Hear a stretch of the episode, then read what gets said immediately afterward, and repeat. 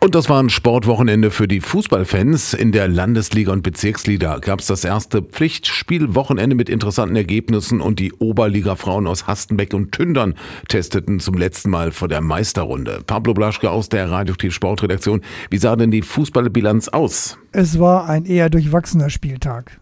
In der Landesliga kam Tündern beim Tabellendritten Hemmingen-Westerfeld in einem Spiel auf Augenhöhe zu einem verdienten 2 zu 2 Unentschieden.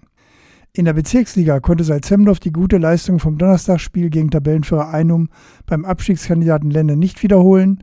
Auch wegen der mangelnden Chancenverwertung gab es eine 3 zu 4 Niederlage. In einem spannenden Kreisderby gewann Pyrmont trotz personeller Probleme gegen Erzen mit 3 zu 2. Der Tabellenletzte Wallensen musste in Ahlfeld eine 1 zu 3 Niederlage einstecken.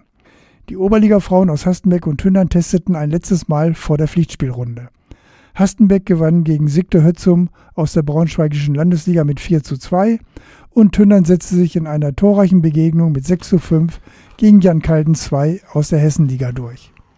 In der Basketball-Landesliga gewann Hameln beim Schlusslichtzelle mit 57 zu 53 und liegt mit 10 Punkten auf Rang 7. Die Abstiegsgefahr ist noch nicht gebannt, aber der Sieg hat dem Team etwas Luft verschafft.